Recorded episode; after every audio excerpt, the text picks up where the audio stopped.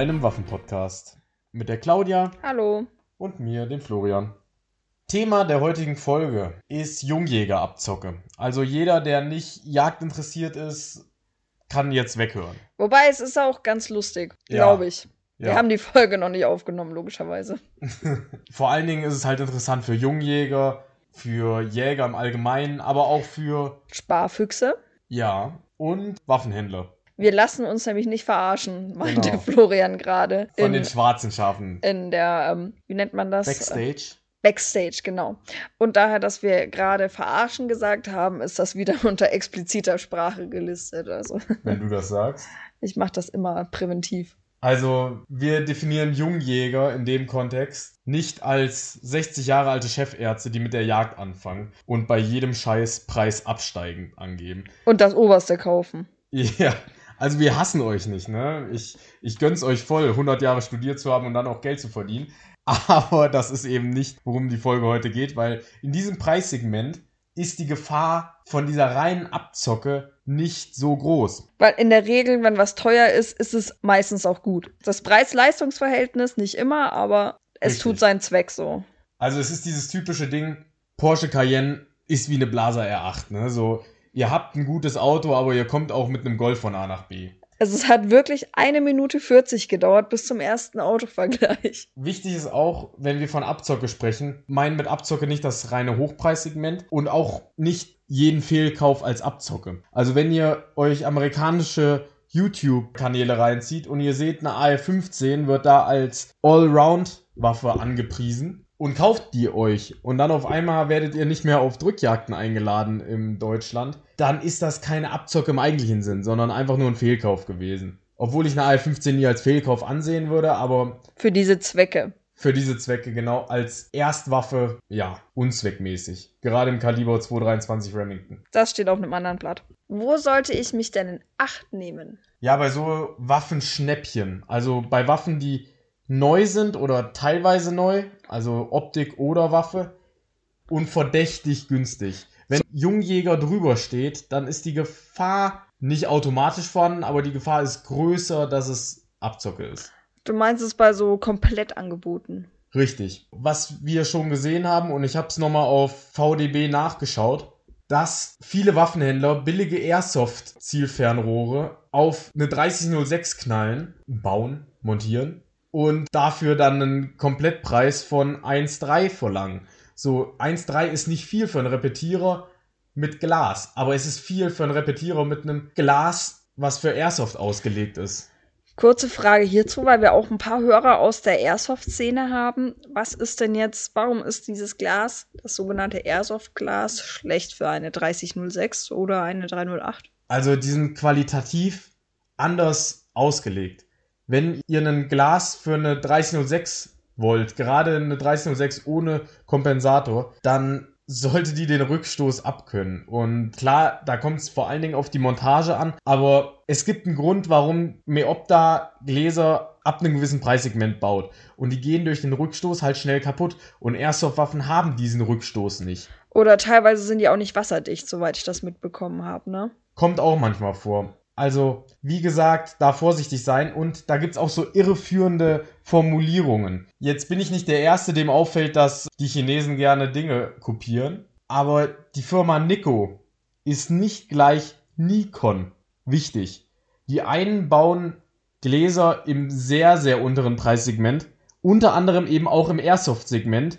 Aufpassen. Und Nikon ist ein etablierter japanischer Optikhersteller. Also von Zielfernrohren, Gläsern, Kameras, die kennen sich aus, die wissen, was sie tun. Was auch, apropos namhafter Hersteller, was auch gerne gemacht wird, ist ein altes, namenhaftes Glas von Zeiss oder Swarovski zu montieren. Was ist denn das Problem an einem schönen Zeiss- oder Swarovski-Glas? Das Ding ist, die sind halt nicht mehr up to date. Also, wenn du dir überlegst, heutzutage arbeitet man viel mit Rotpunkt. Also, wir gehen gerne mit Rotpunkt zur Jagd. Einfacher Grund, weil schwarzes Fadenkreuz oder schwarzer Punkt auf schwarzer Sau kann die Präzision drunter leiden. Genau, vor allen Dingen in der Dämmerung.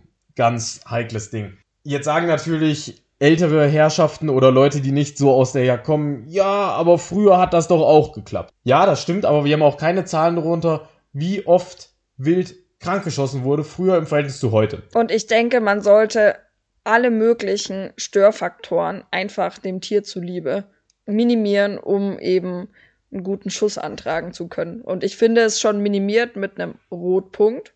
Also um einiges minimiert. Also auch wenn ich vielleicht, genau. wenn ich vielleicht ohne Rotpunkt treffen würde. Richtig. Und ich denke auch dieses Argument, ja, früher ging es auch, okay, Schwierig. früher haben die Menschen auch mit Speeren Mammuts gejagt. So, und trotzdem gebe ich heute nicht einen Monatslohn für einen Speer aus. Also da einfach mit der Zeit gehen. Außer ihr habt keinen Bock drauf, dann kauft euch gerne ein altes Zeiss. Ist auch in Ordnung. Die sind auch nicht schlecht, aber sie sind eben meines Erachtens nach veraltet. Ihr müsst damit leben. Und das Tier leider auch. Ja. Und Das klang gerade wie so ein Angriff. Und der Punkt ist, wenn ihr euch anschaut, wie früher Gläser gebaut wurden und heute, ihr könnt es relativ leicht erkennen, wenn Gläser, also mit Glas meinen wir in dem Kontext immer das Zielfernrohr, wenn das Zielfernrohr glänzt, so wie ein polierter Schuh oder ein Auto, dann ist es meistens alt. Heute sind die meisten Gläser nämlich matt. Ist einfach so ein Modeding. Also das beeinflusst die Performance nicht wirklich. Aber es ist ein Indikator dafür, wie alt ein Glas ist. Deshalb müsst ihr dann nicht auf jedes Glas draufklicken. Meistens haben die glänzenden Gläser auch keinen Rotpunkt. ja, oder wer es ein bisschen einfacher mag, auf vielen steht dann auch noch Eastern oder Western Germany drauf. Da wisst ihr auch, dass das ein Tag älter ist. Auch so ein Ding, es ist nicht nur die Optik, die einen Risikofaktor darstellt, sondern auch die Waffe selbst. Wir hatten schon mal eine extra Folge zu Schalenwildkalibern und da will ich auch nicht zu viel mich wiederholen. Aber wenn ihr einen Nischenkaliber euch kauft, zum Beispiel 6,5 mal 68, dann limitiert ihr euch in der Verfügbarkeit von Munition und das schraubt den Preis wieder enorm nach oben. Also den dauerhaften Preis, auch wenn die Waffe günstiger in der Anschaffung ist. Danke, genau, die Folgekosten, die laufenden Kosten schraubt nach oben.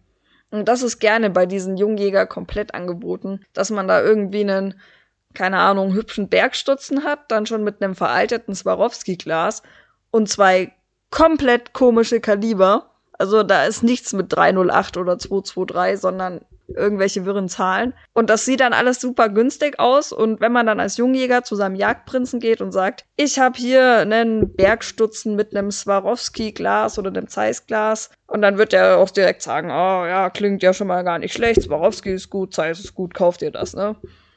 Wenn man sich jetzt nicht tiefer drüber unterhält. Und der junge Jäger geht dann freudig zum Waffenhändler und holt sich das Ding und äh, auf einmal steht er danach da und denkt sich so, hm, Ja, die 50er haben angerufen und wollen ihre Jagdwaffe zurück.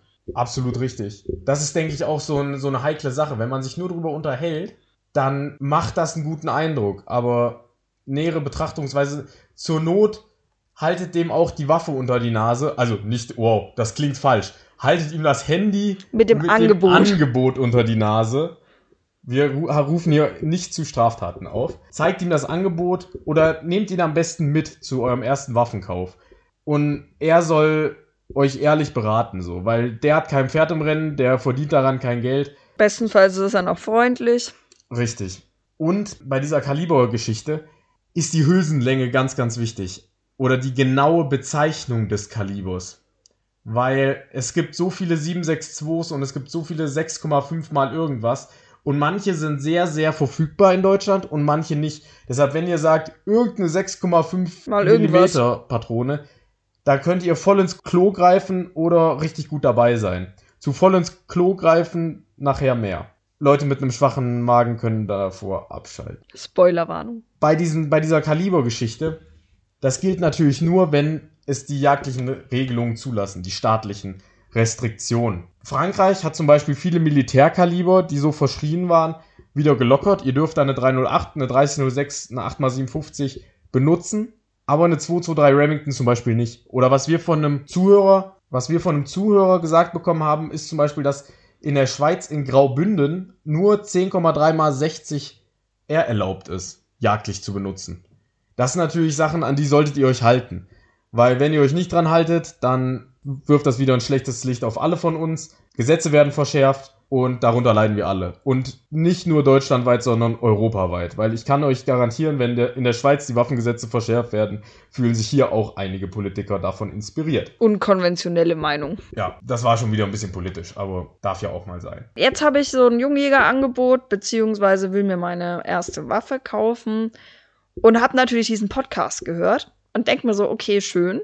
Jetzt äh, weiß ich, was ich nicht machen soll, aber wie mache ich es denn richtig und was hilft jetzt? Ja, bevor ihr eine Waffe kauft, googelt die Waffe einzeln und zwar auch in dem Kaliber, weil es gibt Waffen, die werden vom Kaliber 22 LFB bis 300 Winmark gebaut. Na, das ist ein bisschen übertrieben, aber es gibt Waffen, die werden von 223 Remington bis 308 Winchester verkauft. Und deshalb googelt die Waffe in genau dem Kaliber, in dem ihr sie haben wollt, einzeln Notiert euch den Preis, googelt das Zielfernrohr einzeln, notiert euch den Preis. Wenn ihr wollt, könnt ihr das auch noch mit der Montage machen, wenn möglich. Wenn man Und- überhaupt weiß, was für Montage drauf ist. Richtig. Dann addiert ihr den ganzen Spaß und guckt, ob das ungefähr in diese Preisrange passt. Und guckt drauf, dass nicht ein Zielfernrohr unter, na was nehmen wir als Benchmark? 300, 400 Euro? Genau, unter 300 Euro dabei ist. Nicht weit unter 300 Euro. Wenn es gebraucht ist, ein gebrauchtes Meopta kann vielleicht auch mal 250 kosten. Aber ich denke, ihr wisst, was ich meine. Wenn es neu für 60 Euro im Internet steht, kauft's nicht. Kritisch, ja. Dann zum Thema Kaliber. Überprüft das Kaliber, beziehungsweise überprüft die Verfügbarkeit des Kalibers. Sobald ich ein Kaliber sehe und entscheiden will, ob es ein Nischenkaliber ist oder nicht, dann gehe ich auf die Franconia-App, öffne. Keine Werbung, ne? Nee, es ist ja auch keine Werbung. Ihr könnt ja eure Munition kaufen, wo ihr wollt. Aber diese App ist sehr, sehr hilfreich. Ihr öffnet da Jagd, dann Munition, Büchsenmunition und dann könnt ihr die Kaliber anklicken. Und da steht in Klammern immer hinter, wie viel verfügbar ist, wie viele verschiedene Laborierungen, verschiedene Patronen von wie vielen Herstellern verfügbar sind. Und je größer die Zahl, desto besser. Das ist so eine Möglichkeit. So eine Faustregel, ne? Ja, oder bei VDB äh, Waffen, also Verband Deutscher Büchsenmacher heißt das, also vdb-waffen.de. Da könnt ihr es auch bei Munition eingeben. Wenn ihr da die Patrone nicht finden könnt, dann ist es auch ein Indikator dafür, dass es schlecht ist. Ist halt nicht ganz so genau, aber ja, weil das große F halt in der Branche ein bisschen kritisch beäugt wird, könnt ihr das auch umgehen, indem ihr auf VDB geht. Und, das klingt jetzt ein bisschen salopp, ne? Kauft keine glänzenden Zielfernrohre. Aber es ist halt eine gute Faustformel. Und wenn ihr ein glänzendes Zielfernrohr habt, dann schaut vorher durch, ob ein Rotpunkt dabei ist. Und lasst euch nicht belatschern, die Batterie ist gerade leer. Sicher, dass überhaupt eine Batterie drin ist? Also, weil... Dass es überhaupt einen Platz für eine Batterie hat, so. Richtig. Also ich will nicht sagen, dass es keine glänzenden Zielfernrohre mit Rotpunktvisier gibt, aber ich habe noch keins gesehen. Wenn ihr aber welche habt, dann überzeugt uns gerne äh, von einer anderen Meinung. Richtig. Ihr könnt auch, wenn ihr so voll auf glänzende schwarze Gegenstände steht, wenn ihr so der Lack- und Leder kind of Guy seid, dann könnt ihr euch das auch noch nachträglich lackieren lassen, so, ne? Also gut, dann sind wir wieder nicht in dem Bereich des günstigen Jungjägerangebots. Da sind wir wieder bei dem Oberarzt da.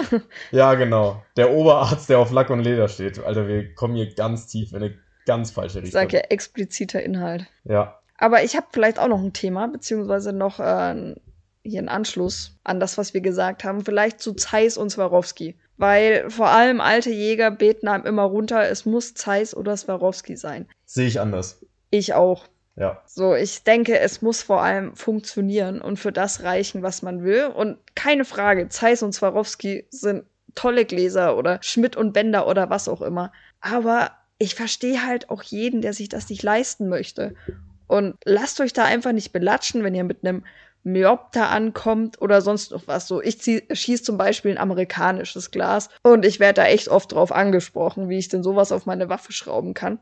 Dann habe ich eh schon eine spanische Waffe, also das ist immer schon ganz übel. Aber einfach mit viel Selbstbewusstsein da hingehen und sagen, das ist ein gutes Glas, was es ja auch ist. Und wenn ihr dann nicht den, keine Ahnung, ich entschuldige mich für diesen despektierlichen Begriff, den übertriebenen Lodenjockel habt, dann äh, hören die euch auch zu und hören auf eure Meinung und im Endeffekt sehen sie halt auch ein, dass das nicht schlecht ist, nur weil jetzt nicht Zeiss, Swarovski oder sonst noch was draufsteht. Was ist denn ein Lodenjockel? Das äh, fragen wir Marco nächste Folge. Am Ende ist es so, ich weiß, Autovergleiche sind furchtbar. Also der eine Typ, der Autovergleiche furchtbar findet. Ja, aber wenn ihr ein altes Porsche Cabriolet habt, ne, so ein 901 mit Faltdach, ne, und ihr mit Handschaltung und ihr müsst das Faltdach auch noch von Hand auf und zu machen. Ist cool, ne? So am Sonntag. Aber wollt ihr damit jeden Tag zur Arbeit fahren? Hm, es ist anfällig, ihr habt nicht viel Komfort, es ist ein Kind seiner Zeit. Und genauso ist das bei den Swarovski-Gläsern so. Also bei alten Swarovski-Gläsern, nicht bei den neuen. Genau, die neuen Swarovski-Gläser sind wie neuer Porsche. So. Ihr habt alles, ihr habt gute Qualität, ihr müsst nicht vergleichen, weil ihr wisst, ihr habt tolle Qualität. Zu welchem Mehrpreis ihr dieses Stück an Qualität gekauft habt, das ist wieder die Frage, die sich ein Normalverdiener halt stellen muss. Aber auch ein Chefarzt, wie wir es jetzt angesprochen haben, muss sich die Frage stellen, aber der beantwortet sie halt relativ einfach. Zumindest der Klischee-Chefarzt, von dem wir gerade sprechen, so. Fühlt euch nicht getriggert, wenn ihr Chefarzt seid. Wir wissen auch, dass ihr nicht mehr so viel verdient wie in den 70ern. Aber nur damit jemand ein Bild vor Augen hat, spielen wir ein bisschen mit Klischees. Du hast es ja schon angeteasert mit deinem Griff ins Klo. Ach, die. Lustige Anekdote zum Schluss. Der Griff ins Klo. Guter Kumpel von mir wollte sich eine Benelli kaufen. Also eine neue Büchse. Also hat er sie sich bestellt. Bei diesem Händler gab es einen Rohrbruch. Im, Und im Waffenlager, ne? Im Keller, genau. Und das war halt ein, ein Rohrbruch nicht mit Frischwasser, ne? Also es ist halt nicht das schöne Rohr gebrochen. Ja, also gut, ein schönes Rohr brechen. Lassen wir so stehen, aber es ist Kacke ins, in den Keller geflossen. Sagen wir, wie es ist. Richtig die Motsche rein. Und wenn du dann angerufen wirst und sagst, hier, tut mir leid, ich kann dir jetzt die Waffe nicht geben. Ja, warum? Ja, da ist Kacke im Rohr. Ja, dann guckst du erstmal, warum steckt da jemand Kacke ins Rohr? Ja, ich hatte einen Rohrbruch. Gut, das ist eine Erklärung und das ist auch für die Versicherung besser, als hättet ihr es mit Munition verwechselt. Aber es ist ja unangenehm. Schon ein Griff ins Klo. Aber auch so kann man äh, Geld bei einer Waffe sparen. Ja. Weil, so wie ich das mitbekommen hat, bekommt er jetzt die Montage und alles noch oben drauf, weil äh, diese Waffe in äh, ungünstige Situationen äh, geraten ist. Und natürlich ist der Händler auch in Erklärungsnot bekommen, wenn er sagt, er holt die Waffe morgen, die ist aber noch voll mit Scheiße. So. Man kann auch sagen, dass ein Bad in Scheiße den Wert einer Waffe in gewisser Weise auch mindert. Ja. Gut, dass wir uns da einig sind. Vielleicht kommen jetzt ein paar Waffen auf den Markt günstige, falls ihr euch das fragt. Dann bedanken wir uns für eure Aufmerksamkeit. Und bis zum nächsten Mal. Macht's gut. Wie immer folgt uns auf Instagram, liked unsere Fotos und äh, schreibt uns Kritik. Außer der Typ mit den Autovergleichen. Macht's gut.